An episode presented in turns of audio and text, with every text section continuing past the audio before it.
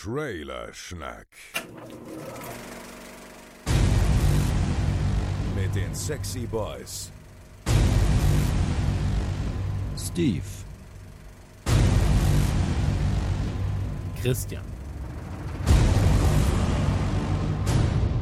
Joel. Und Chris.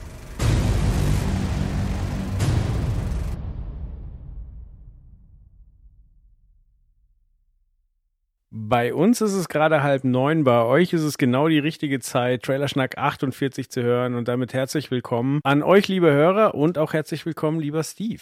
Excelsior! Hm. Excalibur. Nee, nee, nee, nee, nee. Werden wir gleich drüber reden, was Excelsior bedeutet. Es war ein kleiner Test.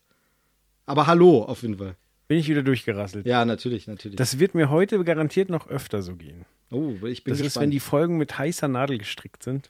Was? Das müssen das doch die Hörer gar nicht wissen, dass ich sich hier wochenlange vorbereite. Guck mal, wir hatten jetzt so lange Zeit, uns vorzubereiten auf diese Folge. Also, Ich nicht. okay, gut. Wie geht's dir? Äh, mir geht es äh, fantastisch. Äh, Wir hatten schon gerade ein kurzes Vorgespräch, da können wir ja mal hier mit offenen Karten spielen. Und da habe ich schon gesagt, dass ich so ein bisschen Angst vor der Einleitung habe, denn ich äh, weiß nichts so wirklich zu berichten. Gefühlt ist gar nichts passiert. Gleichzeitig ist aber super die Zeit weggerast. Also irgendwie ähm, gerade mit diesem ständigen Feiertagswahnsinn, will mich natürlich nicht beschweren über die Feiertage, aber diesem ständigen Unterbrechen von Abläufen und äh, Tagesabläufen und äh, irgendwie Alltagswochen ist es so ein bisschen, ich weiß gar nicht so richtig, wo ich stehe und stelle fest, schwupps, es sind 30 Grad und wir haben Mai, irgendwie alles verrückt. Ähm, aber es ist nicht so wirklich konkret was äh, mega spannendes Neues passiert. Und selbst? Ja, frage ich erstmal, hast du denn die Grillsaison schon eröffnet? Ah, also das, ja, das auf jeden Fall. Das, das war mir so ein bisschen zu, habe ich gedacht, naja, kannst ja jetzt nicht einfach nur sagen, ja, es wird schön gegrillt und Eis gegessen, aber tatsächlich Grillsaison ähm, sehr, sehr häufig, sehr gern, sehr ausgiebig, sehr viel, ähm, weil ich das einfach, also es geht natürlich nicht nur darum, dass es super lecker ist, einfach, ich finde das einfach auch so eine schöne Sache, du kannst halt das Kind irgendwie mit draußen haben, das spielt daneben, nebenbei kannst du grillen und so, das ist nicht so, einer steht blöd in der Küche äh, und irgendwie man ist so getrennt, sondern alle hängen zusammen ab und man grillt. Es ist irgendwie auch so ein, so ein geiles soziales Essen, Grillen, finde ich irgendwie so. Also was man da jetzt auf den Grill packt, ist da zweitrangig, äh, solange es einem schmeckt, aber eben irgendwie ist es so, ein, so eine schöne soziale Sache. Dann ähm, gestern zum Beispiel gegrillt und äh, abschließend so auf der Restglut noch so ein bisschen Marshmallows geröstet. Feine Sache. Richtig schön. Also nee, Grillsaison natürlich auf jeden Fall eröffnet, klar. Sehr gut. Ja, ich habe ja eine Zeit lang auch gerne im Winter gegrillt, aber ich muss sagen, so das erste Mal bei gutem Wetter den Grill anfeuern, da, da schüttet es bei mir schon so krass Glücksgefühle aus. Ja, auf jeden Fall. Also ich finde dieses Wintergrillen, das haben wir auch schon, wir haben das schon mal so Silvestergrillen gemacht, als es tatsächlich geschneit hatte und so. Das war äh, Mhm. äh, auch ganz cool. Aber da geht's wirklich fast schon mehr ums äh, Futtern, sag ich mal. Also wirklich dieses, äh, ja, äh, Steaks schmecken halt geil vom Grill, kommen wir grillen, frieren hier zwar ein bisschen, aber wir haben uns ein bisschen am Grill ab, aber dann schnell noch einen Glühwein dazu trinken und dann geht's rein und wir essen drin. Aber so dieses draußen sitzen, draußen essen, noch nebenbei ein bisschen was auf dem Grill zu haben, während man schon was futtert, das finde ich, ist schon super toll irgendwie. Also wie du schon sagst, Glücksgefühle sind da echt äh, mit im Spiel. Ja, absolut. Dann haben wir noch auf jeden Fall, bevor ich jetzt erzähle, wie es mir geht, äh, zu verkünden, dass äh, wir ein Geburtstagskind in der Runde haben. Leider nicht anwesend, aber später mit einem Einspieler vorhanden. Und zwar ist der gute Herr Gürnt wieder ein Jahr besser geworden. Ja, du, die einen sagen so, die anderen so. Nee, natürlich, nee, natürlich. Wir haben ihm ja schon gratuliert, aber wir machen es jetzt hier nochmal offiziell für die Hörer. Herzlichen Glückwunsch, Chris. Äh, schön, dass du auch endlich volljährig bist. Ja, da er den Schnitt hier übernehmen wird, kann er sich ja jetzt gleich selber, selber ein Ständchen einspielen. Oh ja, das Der, gut. der Sänger von Wieso, ich weiß leider gerade seinen Namen nicht, hat einen ganz, ganz tollen Geburtstagssong gemacht. Du alte Sau, hast heute Geburtstag. Du wirst schon wieder ein Jahr älter und genauso riechst du auch. Kenne ich gar nicht, ja, sagt mir jetzt gar nichts. Na, suche ich dir nachher mal raus. Also die Band natürlich schon, aber den Geburtstagssong, nee, der sagt mir nichts. Ja, mir fällt auch gerade nicht ein, wie der Sänger von Wieso heißt. Das Aber ist- tatsächlich gibt es gar nicht, es gibt gar nicht so viele Geburtstagslieder. Ich habe gerade überlegt, es gibt dieses komische Kapelle Petra oder so, was dann immer von YouTube äh, rauszitiert wird. Irgendwie Geburtstag, äh, ich weiß gar nicht, ich glaube, es heißt einfach nur Geburtstag oder so. So ein bisschen so, ja, Spaßpunk, hahaha. Dann gibt es von den Prinzen, gibt's äh, Heute habe ich Geburtstag. Äh, ist bei mir so Guilty Pleasure, finde ich tatsächlich einen ganz witzigen Song und ähm, schön, wenn man selbst Geburtstag hat. Aber ansonsten gibt es, naja, noch Happy Birthday von äh, Stevie Wonder, ne? Mhm. Aber dann wird's schon dünn, oder? Er ist auch einer von den Stevie Wonder Songs, der echt totgenudelt ist. Ja, aber er ist trotzdem gut, muss man mal sagen. Also das Ding ist, ähm, man hört ja meist auch nur diesen kleinen Ausschnitt. Da gibt es ja so Grußkarten, die man aufklappen kann, wo dann dieses Stevie Wonder-Ding drin ist und so. Äh, da, da, hört man immer dieses Stück. Wenn man das Lied mal in ganzer Länge mal wieder hört, äh, vor einer Weile irgendwo auf irgendeinem so äh, Doodle-Schlagersender, den äh, gern meine Eltern auch hören, mal wieder, muss man sagen, der ist aber schon ein insgesamt sehr toller Song musikalisch. Ja, ja, Stevie Wonder ist ein fähiger Typ, aber wie gesagt, das, das Ding ist einfach ein bisschen überstrapaziert. Ja, klar. Aber wie gesagt, weil es so wenige, weil es so wenige äh, Geburtstagssongs gibt, einfach. Das ist richtig. Aber ja, Be Tight hat noch einen, äh, nee, oder war es Sido? Aber der ist sehr depressiv. Okay. Aber wie gesagt, äh, ich, ich mag den von dem Wieso-Sänger sehr, sehr gerne. Das ist irgendwie, äh, du wirst schon wieder ein Jahr älter und genauso siehst du aus. Sehr Lauter, schön. lauter Nettigkeiten. Ja, sehr schön, sehr schön. Genau. Ja, mir geht's gut. Ich war viel unterwegs. Ich habe viel zu Hause gewerkelt. Also ich war ja in, in Frankfurt. Ich glaube, habe ich hier noch gar nicht erzählt, oder? Von meinen Messeabenteuern. Nee, viel nicht. Wir hatten letztes Mal über, über dich hinweg äh, gesprochen, darüber, dass du so nur noch auf Dienstreisen irgendwie bist. Ja, ja, ja. Frankfurt war interessant, weil ich wirklich in unmittelbarer Nähe vom, vom Hauptbahnhof untergebracht war. Ich konnte quasi zu Fuß in zwei Minuten am Hauptbahnhof sein. Und äh, dementsprechend, das Hotel war tipptopp, kannst du nicht meckern. Wir waren auch schnell bei der Messe, also eigentlich wirklich gut, aber halt Hauptbahnhofsnähe. Das heißt, äh, Nutten vorm Hotel, äh, Leute, die Crack rauchen, das war schon mal äh, Abenteuer. Muss ich, muss ich kurz fragen, du sagst es jetzt so, als wäre das was Negatives. Äh, also also ist doch schön, wenn man jetzt nicht so weite Wege hat. Hartgeldstrich. Ja, und äh, ein, ein Dolly Buster Sexshop. Wusste ich auch nicht, dass die alte noch irgendwie, Ja, dass irgendwie die noch Aktien irgendwo drin hat. aktiv ist, ja, komisch, ja. Also, dass das noch eine Marke ist, die funktioniert, nur ja. Allerdings. Ähm, ja, danach war ich in Mailand, das war toll und wie gesagt, zu Hause auch ganz viel gemacht, äh, Wohnzimmer umgestellt, äh, tatsächlich äh, den, äh, den Beamer ein bisschen ausrangiert, steht jetzt wieder ein mickriger 47 Zoll Fernseher, aber der steht so nah an der Couch, dass er doch ein recht großes Bild macht.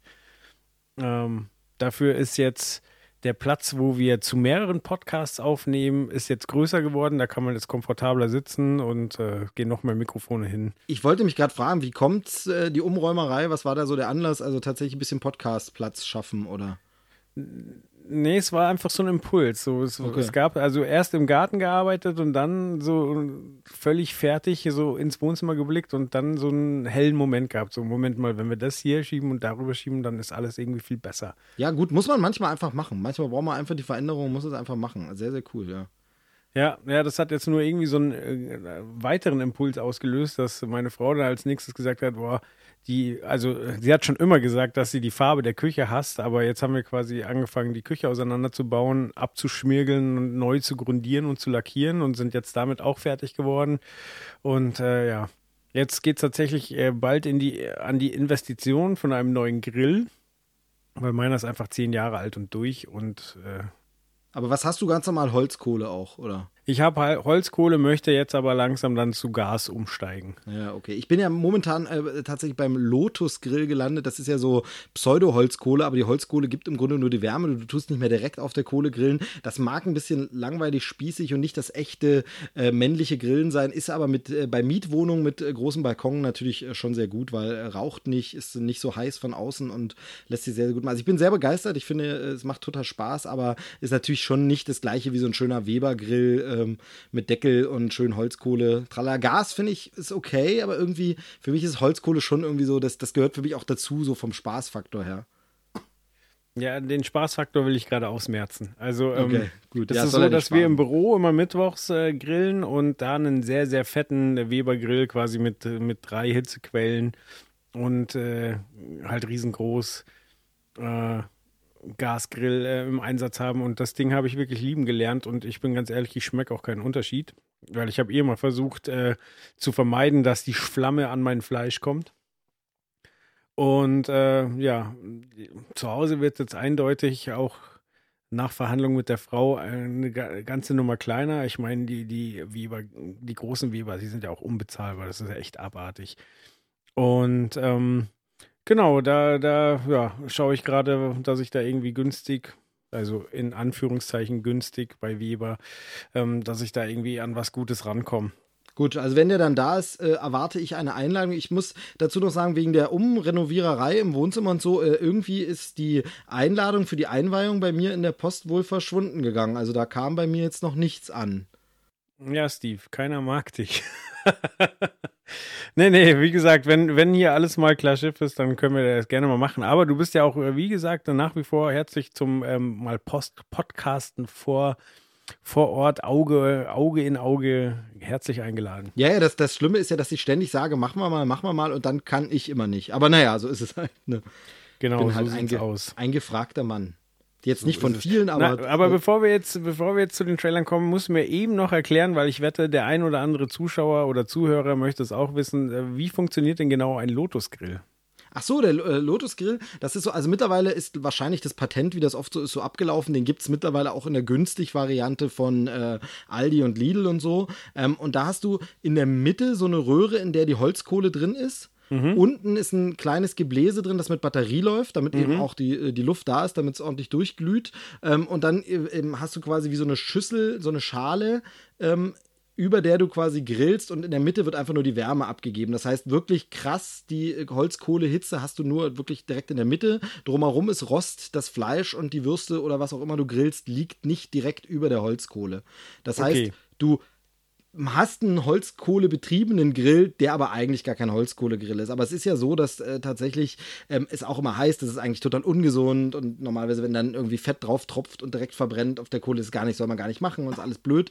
Ähm, aber äh, ich, für mich gehört halt dieses Kohle-Ding trotzdem dazu. Ich mag das und so verbindet man das, äh, ist trotzdem gesund und was ich halt mag, anders als beim Elektrogrill, den man ja eben auch auf dem Balkon betreiben kann, das haben wir bei Freunden auch schon ganz toll gemacht, hast du hier halt keinen Kabelsalat und nix. Du musst keine Kartuschen besorgen für einen kleinen Gasgrill oder so, das kannst du ja auch sonst machen und so. Also für einen Balkon ist der wirklich eine richtig geile Lösung. Ich finde, es macht total Spaß und vor allem ist er eben durch diese, dadurch, dass die Hitze nur in der Wärme ist, wird der außen überhaupt nicht heiß, sondern wirklich nur oben drauf. Das heißt, du kannst ihn auch tatsächlich einfach auf den Tisch stellen. Du kannst ihn während des Grillens plötzlich mal wegräumen, was mit Kind, das da drumherum spielt, man, manchmal ganz praktisch ist und so. Also ich, ich liebe den total. Es mag kein echtes, richtiges auf der Flamme Holzkohlegrillen sein, aber du hast den Holzkohle-Aspekt mit Glut und Spaß und allem und du hast ein sauberes, sicheres Grillen. Äh, ich liebe den total äh, super. Habe ich äh, vor zwei oder drei Jahren von äh, meinen so versammelten Freunden zusammengelegt, geschenkt bekommen zum Geburtstag und seitdem immer wieder im Einsatz. Aber wie gesagt, gibt es jetzt mittlerweile auch schon ein bisschen günstiger. Immer mal Aldi und Lidl und so haben den.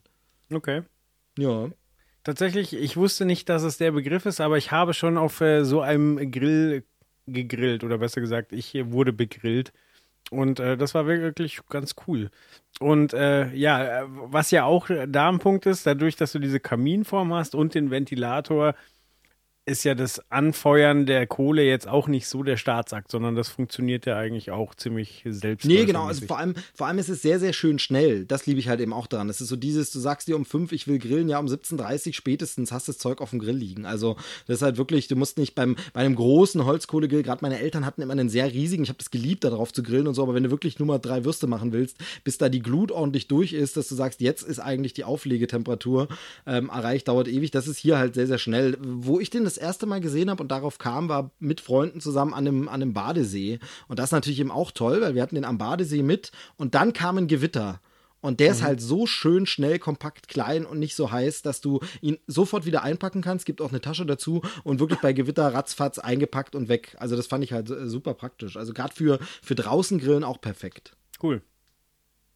Alles klar. So, dann haben wir ja jetzt quasi unsere Grillphilosophien äh, schon mal abgehandelt und können jetzt langsam zum eigentlichen Thema kommen.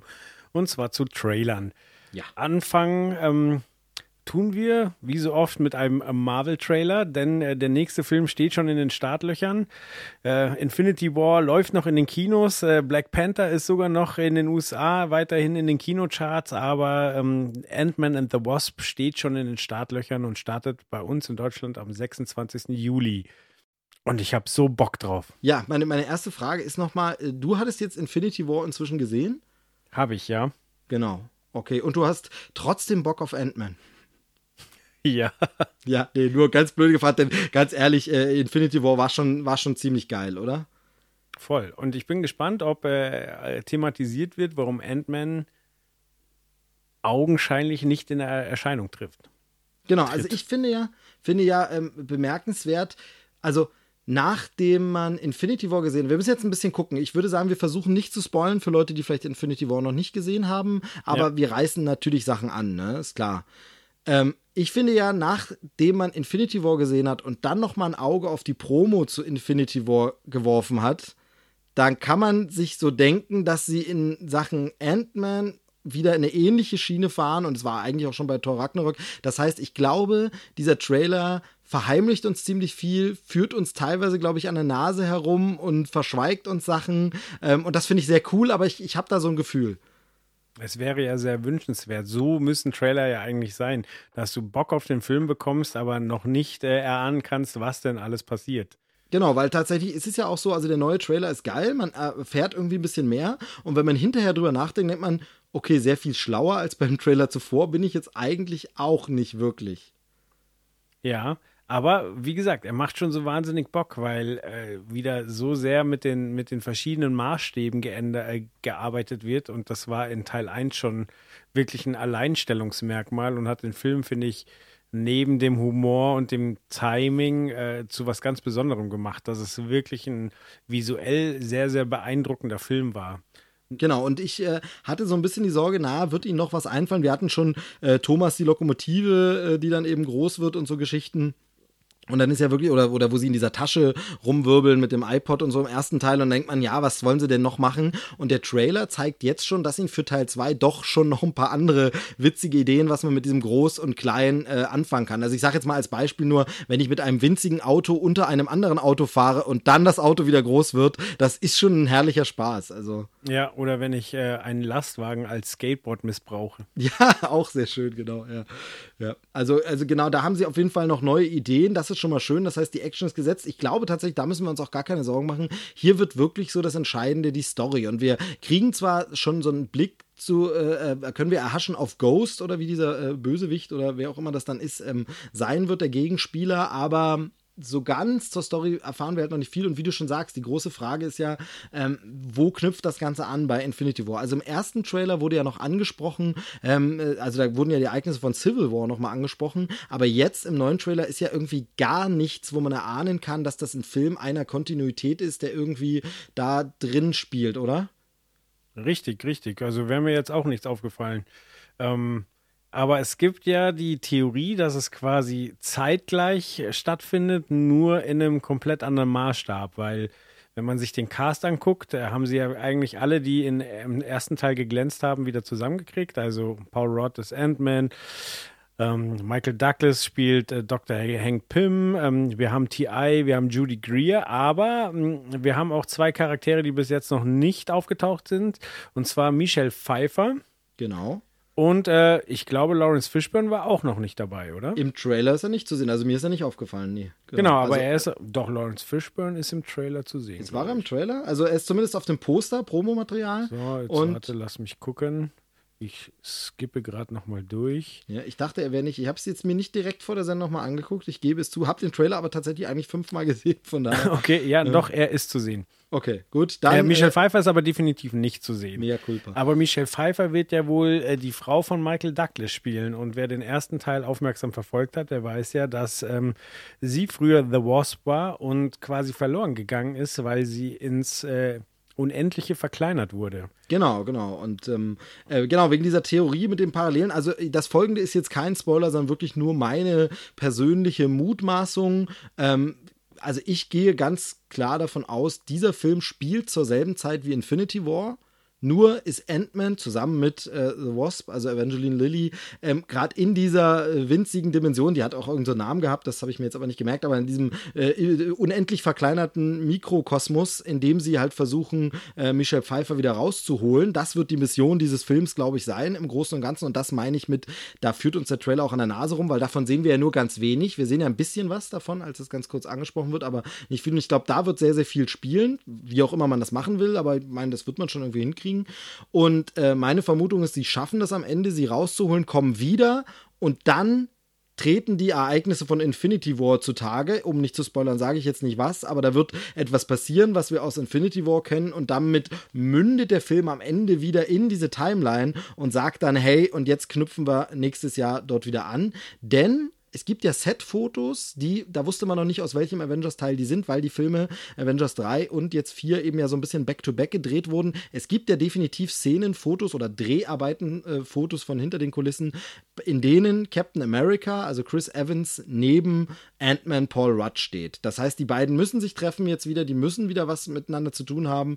Das heißt, er muss in Avengers 4 dabei sein und von daher ist meine Theorie so, hier, warum, warum sollte Ant-Man jetzt hier nicht helfen? Es wird, glaube ich, in Infinity War ja in so einem Nebensatz gesagt, ja, der ist äh, unter Hausarrest oder irgendwas. Ich weiß nicht mehr genau, was sie da sagen, aber ähm, wird das so weg, wegerzählt, wie sie sagen, ja, okay, das mag alles sein, aber nichts ist irgendein Argument, nicht dabei zu sein, wenn gerade Thanos die Welt angreift. Also dann ist mir einfach eine Fußfessel, die wir hier im Trailer auch sehen, ist mir dann einfach scheißegal, sondern dann helfe ich einfach. Ähm, und von daher muss er ja wirklich irgendwo sein, wo er nicht erreichbar ist. Und das wäre natürlich in dieser Mikrokosmos-Dimension äh, absolut naheliegend. Da kann er nicht einfach so mal schnell wieder herkommen. Mhm. Wobei mit dem Muss äh, sehe ich ein bisschen anders, weil Marvel ja mittlerweile sich zur Königsdisziplin gemacht hat, äh, Leute in die Irre zu führen. Mhm. Also, das fing schon bei den Trailern zu, zu Thor an, wo ähm, Szenen gezeigt wurden, die später im Film auch vorkamen, nur im Film hatte er halt nur ein Auge und äh, im Trailer hatte er noch beide.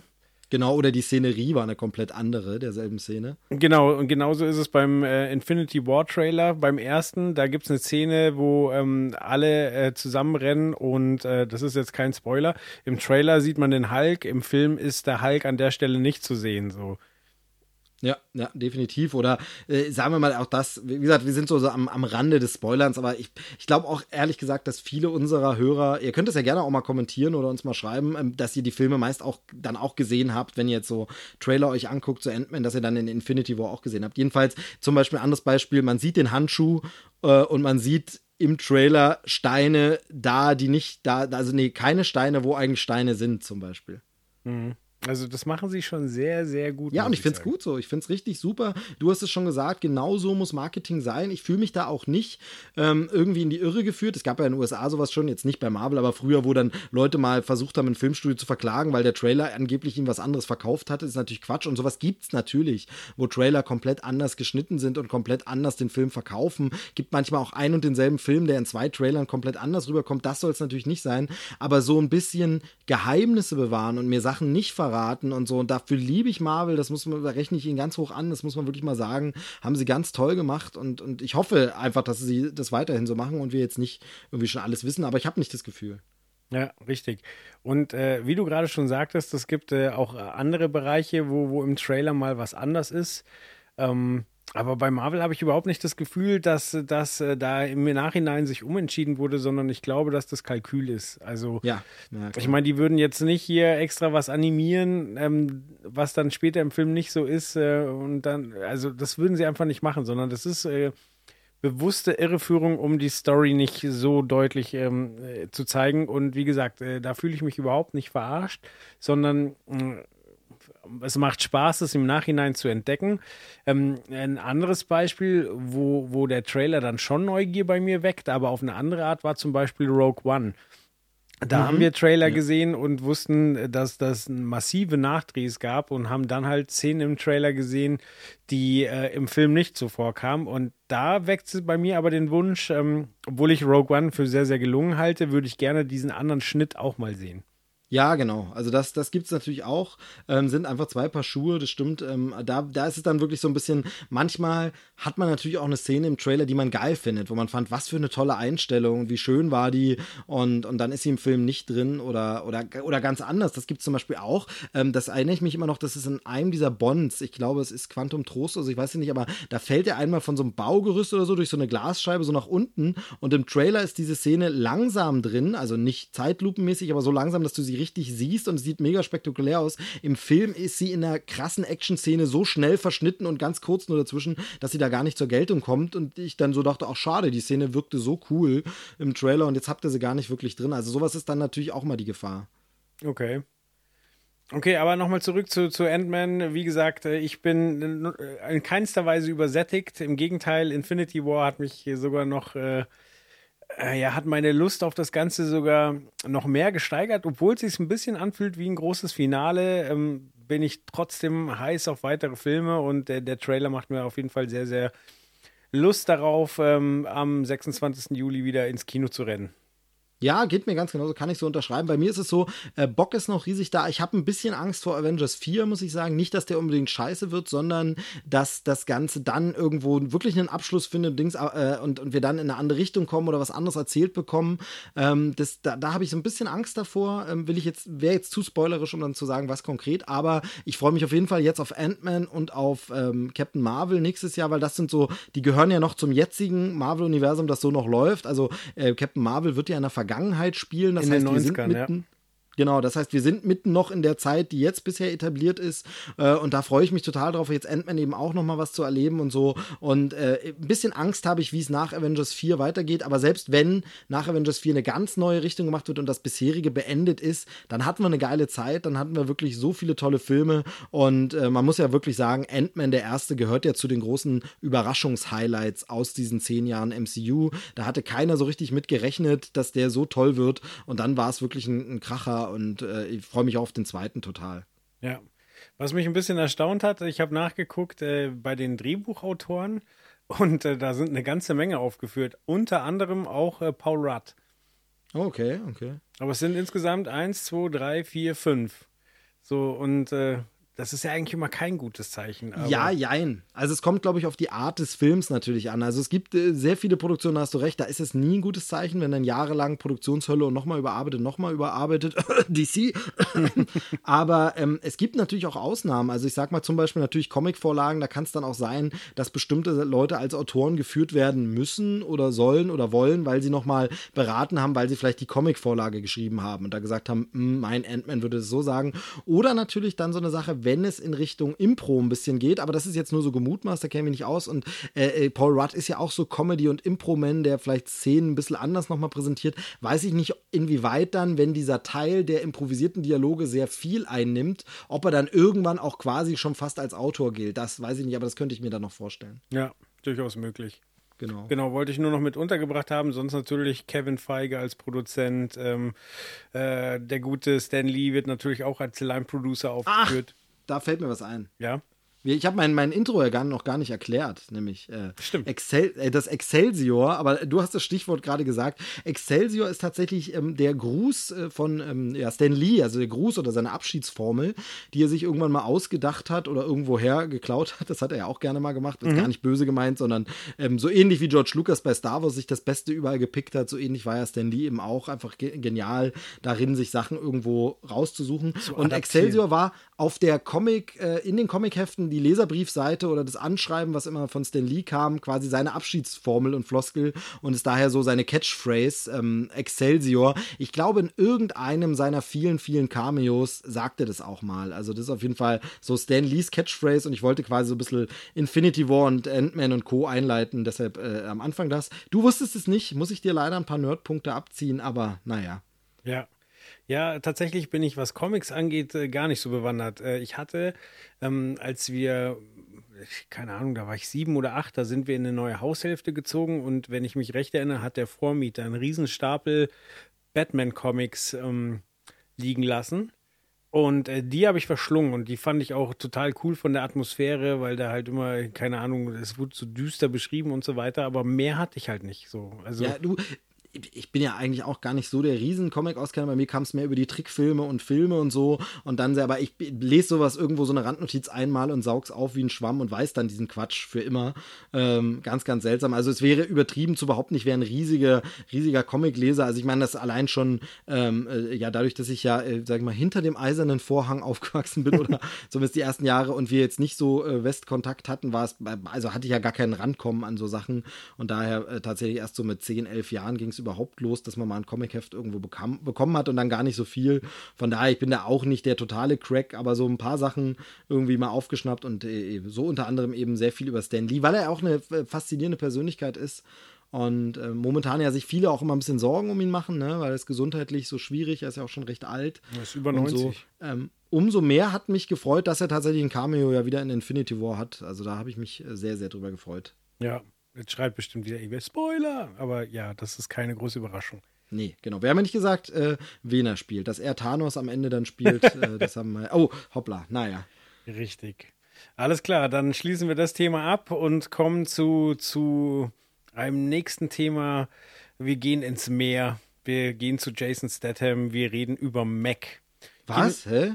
Ich dachte, das wäre. Ach so, ich dachte, das wäre ein, wär ein Family Guy Spin-off. Nee, das ist äh, die Biografie von Mac Ryan. Hey, das war, ey, jetzt ohne Scheiß, das war mein, der, die erste Überlegung, ob ich den Spruch bringe, da hab ich gedacht, nee, machst du den mit Family Guy, wirkst du ein bisschen cooler. Ich habe tatsächlich auch gesagt, ich dachte, es wäre, wow. Äh, zwei äh, Genies und ein und der gleiche Gedanke. Also äh, tatsächlich habe ich das auch gedacht. Mac Ryan, auch schade, was aus der geworden ist, ne? Ja, ich weiß gar nicht, wie der aktuelle Stand ist. Es gab eine Zeit lang Bilder, wo sie wirklich äh, zu zu Brei gebotoxt wurde, also wirklich nur noch maskenhaft, aber ähm, Botox ist ja Nervengift, was auch wieder verschwindet. Ich weiß nicht, ob, äh, ob sie mittlerweile zurück ist, aber da muss man nochmal Michelle Pfeiffer ähm, lobend erwähnen, die, die altert wirklich in Würde, habe ich das Gefühl. Ja, Lieblings-Mac Ryan-Film? Ähm, einen, in dem sie gar nicht so im Fokus steht, und zwar die Reise ins Ich. Ah, okay, ja, ja, gut, gut, gute Wahl. Äh, nee, ich finde ja tatsächlich wirklich so Harry und Sally, da ist sie schon grandios. Also Ja. das ist schon da. Habe ich nicht also oft genug gesehen. Ist schon lange her, muss ich mal wieder gucken. Ich glaube, Billy Unbedingt mal Crystal wieder machen. und, und Also Mac Ryan sind ja beide super in dem Film. Genau. Aber ja, wie gesagt, die Reise ins Ich äh, mag ich sehr. Also das ist auch mittlerweile sehr skurril zu sehen, aber ich mag Dennis Quaid in dem Film. Mac Ryan ist halt auch ein toller Love Interest und äh, das ist so eine ganz, ganz charmige 80er Jahre Komödie, finde ich. Da spielt doch auch, ich habe gerade, spielt da nicht auch der, der Doktor aus Voyager mit, aus Star Trek Voyager? Ja, ich glaube schon. Robert Picardo heißt er. genau. Ich habe jetzt gerade kurz überlegt, spielt er da nicht auch mit irgendwie Ja, als Bösewicht? Kann gut sein. Ja, stimmt. Ja, okay. äh, ist das Ja, der, der seine Hand abmachen kann? Oh, ich weiß Das ja. weiß ich nicht. mehr. Ich weiß nur, ich habe so ein Bild davon, dass er am Ende dann geschrumpft ist und noch jemand und sie dann versuchen, in der Telefonzelle an Hörer zu kommen. Irgendwie. Aber, Ja. naja, egal. Vielleicht verwechsel ich es auch mit Liebling, ich habe die Kinder geschrumpft. Nee. Nee, ich glaube nicht. Nee, nee, ich glaube, du hast schon recht. Okay, muss ich, muss, muss man glaube, mal wieder sehen. Und dem Film entschuldige immer so einen bitte, also, äh, Cowboy-Hut. das, das, das war jetzt auf jeden Fall nur der äh, kleine Teil für die Freunde der gepflegten Abschweifung. Entschuldige, es geht natürlich um Mac, äh, den, den neuen Film mit Jason Statham, hast du schon gesagt. Genau. Ich möchte kurz, ich habe äh, mir hier den Beschreibungstext, der die Story zusammenfasst, rausgeschrieben, möchte den kurz vortragen, damit, Genau, damit die. Leute schon mal ein, ein gewisses Gefühl für den Vibe des Films haben. Achtung, geht los. Äh, Jonas Taylor, in Klammern Jason Statham, ist Tiefseetaucher in geheimem Auftrag der US Navy. Als er mit seiner Crew auf Erkundungstour im Marinegraben unterwegs ist, treffen sie auf einen urzeitlichen, überdimensionierten Hai, einen sogenannten Megalodon. Jonas überlebt die Begegnung als einziger und widmet sich von nun an dem Studium der Paläobo Paläobiologie. Ein Freund aus der Vergangenheit, Masio Tanaka, bittet Jonas darum, mit seiner Hilfe ein U-Boot im Marinegraben zu bergen. Jonas willigt ein, obwohl er noch immer um seine verstorbenen Teammitglieder trauert. Als sich Jonas und Masso dort befinden, sicher, sichten sie erneut den Megalodon. Das muss man jetzt erstmal sacken lassen. Ja, ja. Ich, ähm, ich finde halt, ich weiß halt nicht, mein Hauptproblem ist, sind irgendwie Monsterhaie nicht durch? also, jetzt einfach mal so als steile These in den Raum geworfen, der Monsterhai ist doch wirklich ein Urvieh von gestern, also das passt da natürlich zum, äh, wie heißt der, Megalodon? Meg Megalodon? Megalodon. Ähm, ja, ähm, also davon auch Mac dann natürlich die Abkürzung und nicht von Mac Ryan. Ähm, aber irgendwie ist es so, also man kann ja so Monsterfilme machen, aber wirklich, wenn ich jetzt so überlege, ich mache einen Monsterfilm, mache ich dann nicht eher Rampage, mache ich dann nicht eher Pacific Rim, mache ich wirklich nochmal einen Monster-High-Film? Weiß Ja, aber du hast gerade schon konkret gesagt, also mit Rampage irgendwie hatten, oder auch Godzilla ist ja noch gar nicht so lange her, irgendwie haben diese Riesenmonster erleben gerade eine wahnsinnige Renaissance. Und aber ich verstehe, äh, also ich weiß nicht, wie das Ganze finanziert wird, weil wie gesagt, äh, mit äh, wir machen Filme über einen Riesenhai, lockst du heute niemanden mehr hinterm Ofenrohr hervor. Die Besetzung ist nicht ganz so B-Movie-mäßig bei, wie bei diesen hunderttausenden, ähm, keine Ahnung, Sharknado abklatschen, klatschen, wo, ähm, wo, ja, keine Ahnung, ehemalige Baywatch-Darsteller ihr oder, oder American Pie-Darsteller ihr, ihr tristes Dasein ähm, vorantreiben, sondern äh, also mit Ruby Rose und Jason Statham, Rain Wilson, das ist jetzt alles nicht A-Liga, aber es sind schon Namen, die, die schon noch ein Begriff sind. Und die Special Effects sind auch um Welten besser als bei diesen ganzen Trash-Filmen, aber es ist halt auch nicht richtig geil. Deswegen verstehe ich nicht, wie, warum wird sowas finanziert? Ja, ja, ge- genau. Also, weil du gerade sagst, wo das Geld herkommt. Also, ich habe jetzt gerade nochmal geschaut. Im Trailer sieht man nach dem Warner-Logo direkt auch Gravity Pictures, noch nie von gehört, mit asiatischen Schriftzeichen im Bild. Also, das scheint dann doch der asiatische Markt. Ich habe mich jetzt nicht drüber belesen, deshalb keine Ahnung, ob Korea, ob Japan, ob China, aber der Markt zu sein. Ähm, von daher, da ist, ist vielleicht ist natürlich auch eine andere Kultur. Da kommen ja auch die Kaiju-Filme her und so. Das haben wir, glaube ich, im letzten Mal erst besprochen. Ähm, und ist im Pacific Rim und sowas. Vielleicht ist da der Markt natürlich ein anderer. Das kann man jetzt schlecht beurteilen. Ähm, hierzulande sehe ich jetzt den Markt dafür nicht. Und, und weißt du, was mich noch stört? Was? Ich kann es nicht so richtig erklären, wieso, aber irgendwie passt für mich Jason Statham da nicht rein. Also genau derselbe Trailer und irgendjemand anders, zum Beispiel The Rock, jetzt abgesehen davon, dass The Rock einfach ein noch größerer Star ist, aber meinetwegen auch irgendeinen anderen Actionstar, aber irgendwie ist Jason Statham für mich mehr der äh, Faust-Nahkampf oder rasendes Auto oder äh, mit einem Raketenwerfer durch die Stadt rennen oder so, aber so unter Wasser, ich kämpfe gegen ein Monster, irgendwie will das in meinem Kopf nicht, ich weiß nicht warum, aber der wirkt für mich immer, als wäre er so der eine Fremdkörper, der da nicht reingehört in Okay, dann mach jetzt kurz die Augen zu und stell dir den ganzen Trailer nochmal mit Nicolas Cage vor und sag mir, ob das besser funktionieren würde. Bisschen, ja, aber auch nur deshalb, weil der in den letzten Jahren so ein bisschen so einen Werdegang hat, der so, aber würde für mich schon besser funktionieren. Ja, ich frage das deswegen, weil ich mir ähm, die äh, sonstigen Machtwerke von Regisseur John Turteltaub angeguckt habe. Und äh, da sind ähm, da sind dabei das Vermächtnis der Tempelritter, das Ver ähm, Vermächtnis des Geheimen Buches äh, und der Duell der Magier, alle mit Nicolas Cage. Und jetzt frage ich mich, äh, ob er quasi äh, für den Film äh, ja einen wertigeren Schauspieler haben wollte, aber sonst halt immer nur Nicolas Cage bekommen hat. Das, also da habe ich jetzt wirklich nachgedacht. Ja, ja, das kann durchaus sein, stimmt, stimmt. Aber äh, was mir gerade einfällt, ist auch traurig, dass man Jason Statham jetzt schon als wertigeren Schauspieler als Nicolas Cage. Also, Ja, Cage hat auch viel falsch gemacht in seiner Karriere. Ja, Nicolas Cage ist Oscar-Preisträger, da hast du schon vollkommen recht, aber äh, also gerade, ich habe ihn gerade erwähnt, hier Duell der Magier, der lief vor kurzem jetzt irgendwann sonntags morgens im Fernsehen und äh, ich habe nicht lange durchgehalten, aber äh, ich war schon fasziniert, wie trashig das ist. Ja, das Ding ist ja, tatsächlich haben Jason Statham und Nicolas Cage ja irgendwie quasi so äh, kreuzweise äh, überschneidende Karriereverläufe. Also während Jason Statham mal früher mehr der Direct-to-Video-Typ war und jetzt äh, tatsächlich in großen Blockbustern wie in der Fast and Furious-Reihe dabei ist, ist es bei Nicolas Cage genau andersrum. Vom großen Blockbuster-Zugpferd zum Direct-to-Video-Action. Also die haben quasi die Rollen getauscht. Vielleicht ist es eine Body-Switch-Komödie, die irgendwann aufgelöst wird. Ja, ist richtig, ja. Und dann äh, Ruby Rose, die, ähm, die mir das erste Mal aufgefallen ist bei Orange is the New Black, wo sie aber auch nur für eine halbe Staffel irgendwie mal in Erscheinung getreten ist. Ähm, und dann, äh, ja, ich glaube in Triple X im letzten mit Vin Diesel eine Rolle hatte und äh, ja, halt auch so, so typische B-Movie-Action ist sie immer am Start. Ja, aber sticht halt auch nie so wirklich her heraus, finde ich. Das ist richtig, richtig. Also- Ja, also, ähm, wie gesagt, äh, ab 30. August im Kino, wahrscheinlich wirklich so im Fahrwasser von Rampage, wobei der Aha, natürlich Fahrwasser. Fahrwasser. vielleicht auch, vielleicht auch eher im Fahrwasser, äh, um bei dem Wortspiel zu bleiben, ähm, von Jurassic World, oder? Also gerade so, ich finde dieser ganze Einstieg äh, mit diesem Mädchen da und so, dass da diese, diese ihre komische Spielkugel da verliert und rumläuft und dann kommt der unter Wasser an. Das könnte jetzt auch ein riesiger und im Grunde ist das ja der Megalodon äh, ein riesiger Unterwassersaurier sein. Also Ja, stimmt. Von daher, vielleicht versucht man eher damit, wa- was ist denn Kinostart ist im August oder Ende August? Da ist Jurassic World dann schon durch. Die Leute haben vielleicht Bock auf noch mehr Monster. Sowieso, wie du schon gesagt hast, sehr viel Monster dieses Jahr, sehr viel äh, irgendwie, das hat, hat eine Renaissance. Ja. Aber sonst von der Atmosphäre her fand ich den Trailer gar nicht schlecht, aber es war halt, äh, ich hatte halt jede Sekunde das Gefühl, okay, das ist gar nicht schlecht gemacht, aber mir wird hier absolut nichts Neues äh, gezeigt. So, das hat äh, in, in großen Punkten hat das schon der Trailer von der Weiße Hai so vermittelt. Ja, ja, tatsächlich. Jetzt mit CGI halt und einfach noch eine Nummer größer und ähm, Ja, aber weißt du, wie hieß dieser, dieser High-Film mit, mit äh, LL Cool J und Sam Jackson? ähm, Deep, Deep Blue Sea. ja, genau. Also, äh, das ist doch kein Stück besser als Deep Blue Sea und Deep Blue Sea war Nee. schon scheiße.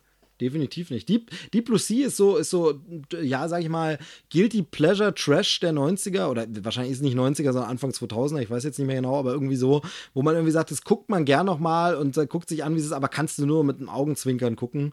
Ähm, ob das bei dem Film auch so ist, ist wahrscheinlich, muss man ein bisschen abwarten. Vielleicht ist der für so einen netten äh, Videoabend, weißt du, wo man das Ding günstig streamt mit Freunden, vielleicht mal ganz lustig. Aber, aber auch da sind natürlich durch Sachen wie Pacific Rim unsere Ansprüche höher geworden. Also. Ja. Also dadurch, dass mittlerweile das Fernsehen schon, ich will also bei weitem nicht sagen, dass diese Sharknado-Filme in irgendeiner Form gut sind. Äh, ich finde die sogar, äh, also weniger witzig, als viele tun. Ich finde, das ist sogar äh, problematisch, weil die eben so von Anfang an drauf gesetzt sind, wir machen hier billig eine, eine Cash-Cow und so, aber egal. Äh, aber selbst wenn es sowas schon im Fernsehen gibt, da ist einfach die Messlatte fürs Kino noch mal ein ganzes, ganzes Stück höher. Da kannst du nicht mit hier äh, Mac ankommen und sagen, so, das ist jetzt das, was wir da an Schippe draufgelegt haben. Also, Ja. ja, aber muss man mal abwarten. Ich habe übrigens gerade geguckt, Deep Blue Sea ist von 99. Du warst also mit äh, 90er, Anfang 2000er Gold richtig. Sehr gut, sehr gut. Okay, dann machen wir da jetzt mal einen Haken hin und äh, widmen uns den etwas künstlerisch anspruchsvolleren Themen. Und zwar sprechen wir über I was? Isle of Dogs? Ataris Reise? Isle of Dogs, genau, Isle of Dogs. Und das Schöne bei Isle of Dogs ist, dass ich, äh, ich sage den Titel jetzt so oft, weil, damit man es eben hört, Isle of Dogs, Isle of Dogs, ganz, ganz viel über diesen Film gehört und irgendwann nach Ewigkeiten schon tausendmal den Trailer gesehen, alles fiel dann endlich mal der Groschen bei mir, dass das Ganze natürlich ein Wortspiel ist. Isle of Dogs heißt natürlich die Insel der Hunde, klar. Ja. Aber wenn man es schnell spricht, klingt es im Englischen natürlich wie I Love love, dogs. Ja. Ja, und es hat, also ganz ehrlich, es hat viel zu lange gedauert, bis ich das gecheckt habe. Also es war wirklich so, wo ich vor mir selbst erschrocken war und gedacht habe, die Alterssenilität setzt ein, ähm, weil es natürlich äh, eigentlich schon fast schon plump ist, das Wortspiel, aber gleichzeitig auch schön. Und äh, ein anderes Ding, das ging uns ja beiden sehr, sehr gleich. Äh, ein Film, bei dem wir das Gefühl hatten, ist der nicht schon längst durch, müsste nicht auf Blu-ray kommen, ist der nicht schon ewig. Äh, und weißt du auch, woran das liegt? ja, an der Oscar-Nominierung wahrscheinlich. Jein, noch stärker dadurch, dass er ähm, bei der Berlinale lief. Und dann bekommen diese Filme natürlich in Deutschland immer riesig Presse. Wird dann sehr, sehr viel. Es war der Eröffnungsfilm der Berlinale. Ich glaube, ähm, Regisseur Wes Anderson wurde sogar ausgezeichnet. Ähm, da bin ich mir jetzt gerade nicht mehr so sicher. Aber äh, war jedenfalls bei der Berlinale hoch geachtet. Und dann ist es immer so, dass die Filme dann viel, viel Presse kriegen. Dann wird äh, drüber berichtet, vor allem dann auch in Kulturmagazinen, also in äh, vielleicht Seiten auf, auf Seiten und in Sendungen, die sonst nicht unbedingt über Filme berichten und oder über Hollywood-Kino, ist dann zur Berlinale immer und dann äh, hat man das Gefühl, der Film müsste jetzt bald starten und dann heißt es, ja, Film kommt dann übrigens irgendwann im Sommer. Oder in dem Fall jetzt Mai, ist noch nicht ganz Sommer. Aber so, ähm, das ist immer ganz, ganz komisch und ich verstehe die Verleiher da ehrlich gesagt nicht. Also bei den Oscars kennt man das ja, dass man eben den Oscar-Bass, die Presse benutzt, um dann zu sagen, okay, und dann läuft der Film um die Zeit drumherum.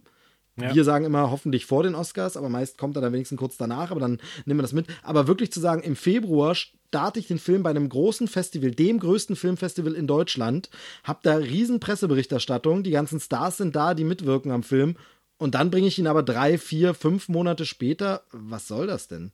Ja. Vollkommen Also, richtig. wie gesagt, ich hatte wirklich das Gefühl, der wäre schon durch, der Film. Ist er nicht, startet jetzt am 3. Mai oder ist jetzt gestartet gerade. 10. Mai steht bei mir. Äh, so, dann sollte er, da habe ich hier eine alte Information vorliegen. äh, vor allem wäre es auch ein bisschen absurd, da wir schon längst nach dem. Aber das ist dieses Ding, was ich vorhin meinte. Ich weiß überhaupt gar nicht mehr genau, wann wir leben eigentlich. ähm, irgendwie ist es, äh, rast es so dahin. Ich weiß, dass wir irgendwo im Mai sind. Ähm, aber jedenfalls, genau, ähm, startet jetzt äh, irgendwie diese Woche, nächste Woche, was auch immer. Und ähm, gefühlt hätte der bei mir schon auf Blu-ray raus sein müssen. Aber genug drumherum lamentiert, sag doch mal was, worum es überhaupt geht. Äh, erst würde ich gerne kurz über den Regisseur reden, Wes Anderson, weil äh, der hat ja einen wahnsinnig guten Ruf und ich muss sagen, ich muss wahnsinnig viel von ihm nachholen. Also Mm, okay. ich kenne von ihm äh, Durchgeknallt von 96 mit Angelina Jolie und ich kenne von 2003 Die Tiefseetaucher, der, ähm, wenn man ehrlich ist, ist der Film völlig bescheuert. Aber ich liebe ihn, weil ich ihn mit den richtigen Leuten gesehen habe. Also wir machen heute noch äh, Sprüche, die aus dem Film kommen. Gerade mit dir, also weil dein Name ist prädestiniert dafür. Weil äh, Steve, er hat die verrückten Augen. Das ist aus Ja, dem ja, Film, das ist so dumm. Und äh, keine Ahnung, die Szene, wo Bill Murray erklärt, dass das äh, seltene Quallen sind und dann rauskommt, nee, das ist die Gartenbeleuchtung. Das ist, also es ist so dumm, aber Bill Murray spielt das so fantastisch und ähm, ja, aber sonst äh, Grand Budapest Hotel habe ich leider nicht gesehen. Ich habe ähm, ich habe ähm, hier der der fantastische Mr. Fox habe ich nicht gesehen. Also da habe ich wirklich so viel nachzuholen.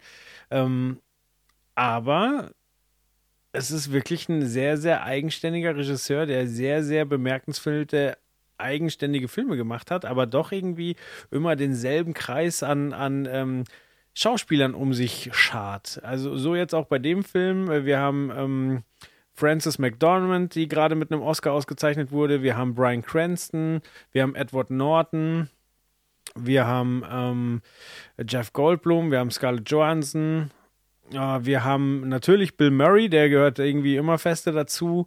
Ähm, wir haben bemerkenswerterweise Yoko Ono als äh, Assistentin von Yoko Ono. Das ist schon wieder Okay. so dumm. Ähm, wir haben Tilda Swinton. Ähm, wer fehlt in dieser Aufzählung ist eigentlich äh, der gute äh, Owen Wilson, der eigentlich sehr, sehr oft bei Wes Anderson mit, mit äh, von der Partie ist.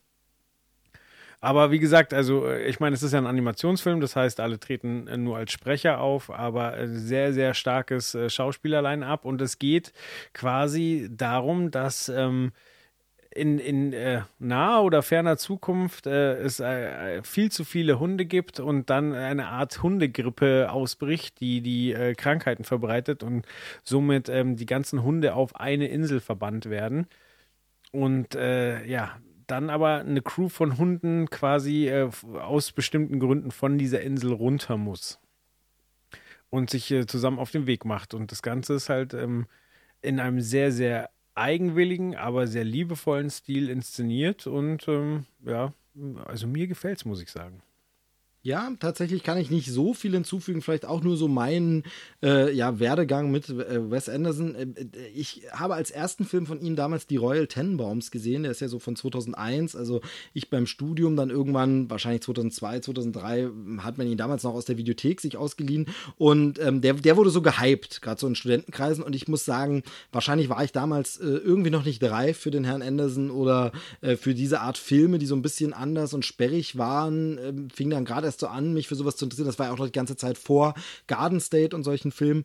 Ähm, und muss sagen, damals, der hatte mich nicht besonders angesprochen. Ich fand den jetzt nicht blöd total, aber ich fand den so irgendwie belanglos und es war irgendwie so egal und irgendwie konnte ich damit gar nichts anfangen. War deshalb immer so, ja, dieser Wes Anderson, da tun alle immer so einen auf, wie heißt es? Arzi-Fazi und feiern ihn ab und so. Und, ähm, und dann wirklich äh, der Groschen gefallen ist bei mir ab dem von dir schon angesprochenen eben Steve Sissu, äh, Life Aquatic, ähm, genau die Tiefseetaucher heißt er bei uns. Äh, das fand ich einfach so herrlich und schräg. Da fand ich die Musik wunderbar, da fand ich diese absurden Szenen, diesen Kameraaufbau. Da hat es irgendwie Klick gemacht und ich, ich fand den ganz, ganz toll. Äh, und seitdem schätze ich die Filme sehr, obwohl ich auch tatsächlich nicht alle gesehen habe.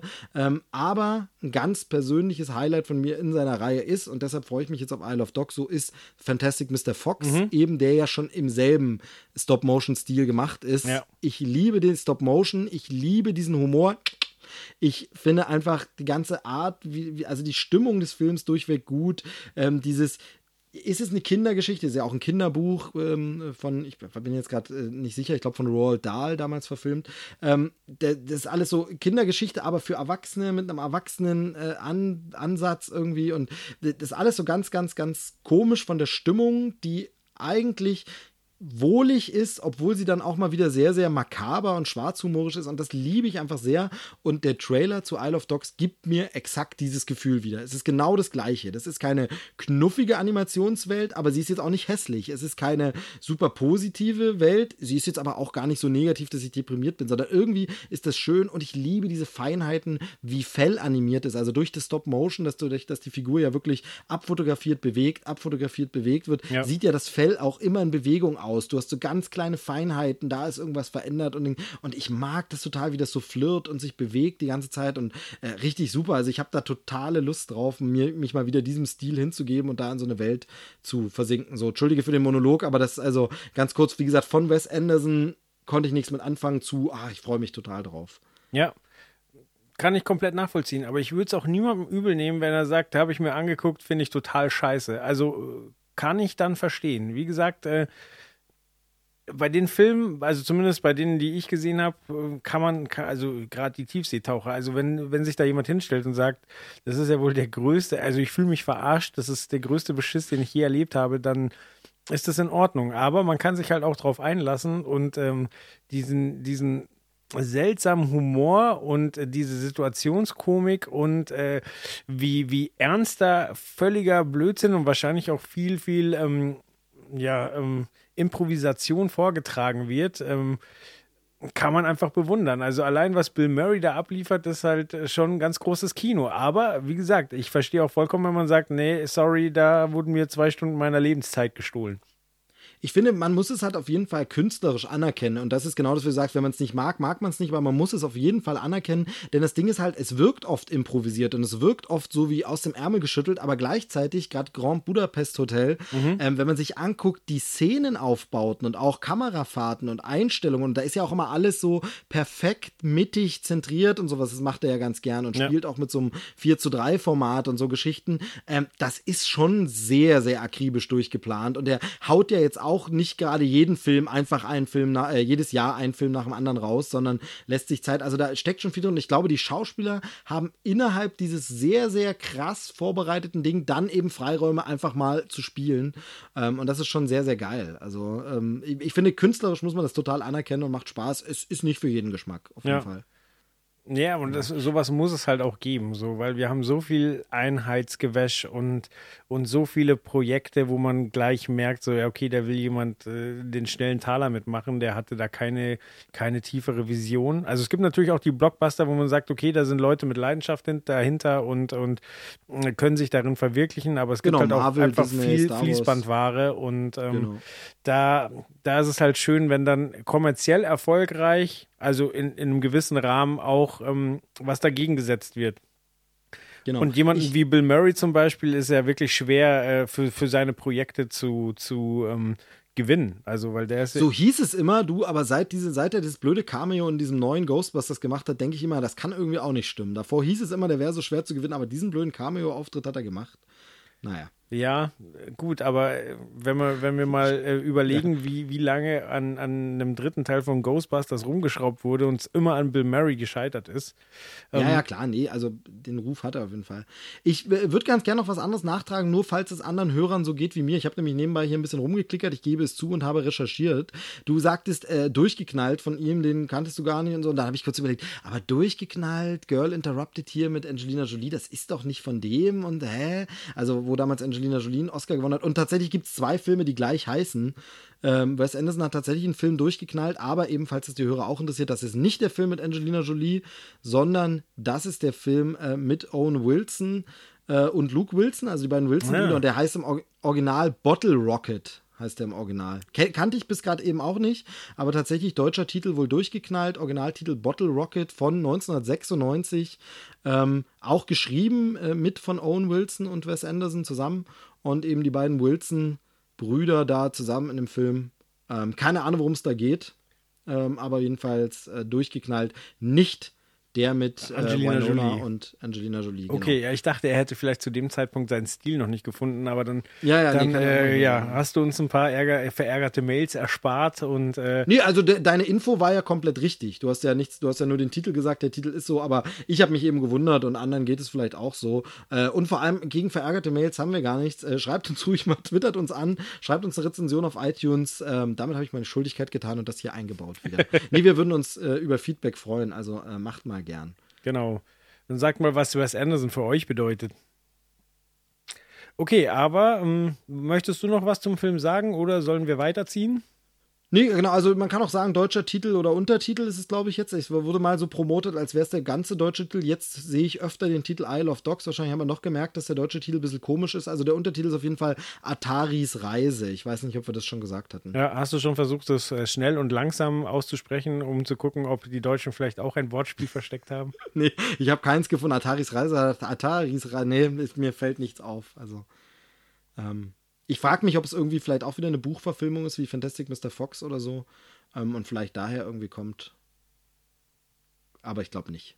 Gut, nee, mehr habe ich dazu nicht zu sagen. Wes Anderson auf jeden Fall immer einen Blick wert, äh, gerade wenn man sich so für Film wirklich interessiert, auch vom künstlerischen her. Sehr gut. So, dann kommen wir zum, zum nächsten Punkt und zwar endlich mal wieder ein, ein Computerspiel. Und da sind wir beide natürlich die richtigen Kandidaten, um darüber zu reden. Genau, was man schon daran merkt, dass du Computerspiel sagst. Ich glaube, die Cool Kids heute sagen Videospiel. Videospiel. Oder Game. Okay, ja, natürlich. Es kommt ja natürlich auch äh, hauptsächlich auf Spielkonsolen raus. Da hat es mit dem Computer natürlich nicht mehr viel zu tun. Äh, die Rede ist von Red Dead Redemption 2. Erscheint am 26. Oktober 2018. Und äh, ja, ich habe ja den, den ersten Teil, das gehört ja wirklich zu den, äh, der überschaubaren Menge an Videospielen, die ich tatsächlich durchgespielt habe. Und ähm, ich bin wahnsinnig heiß auf das Spiel. Also, weil Rockstar Games weiß einfach, wie man Spiele inszeniert. Der, der Trailer äh, zeigt schon so viel Atmosphäre und ich bin mir ziemlich sicher, dass das Szenen aus dem Spiel sind. Da wurde eben nichts extra gerendert für, für, ähm, für, äh, ja, für den Trailer, um die Leute heiß zu machen, sondern ich bin mir sehr, sehr sicher, dass da wirklich einfach Ausschnitte aus dem Spiel gezeigt wurden. Ist es, ist es so ähm, bei Rockstar allgemein? Weil das kann ich tatsächlich nicht beurteilen. Also ich habe jetzt wieder überlegt, ist es wieder hier so ein äh, Cinematic-Trailer, wo dann eben alles Animationen sind, die es dann gar nicht gibt. Das Thema hatten wir hier vor längerem schon mal diskutiert, weil ich da, äh, also für die Hörer, die vielleicht mal neu dazu gekommen sind, ich mich wirklich nicht so ganz so krass auskenne, ein bisschen natürlich immer gucke, aber äh, ich habe das nie so ganz verstanden, warum man diese Cinematic-Trailer macht, Sachen animiert, die es dann im Spiel gar nicht so gibt.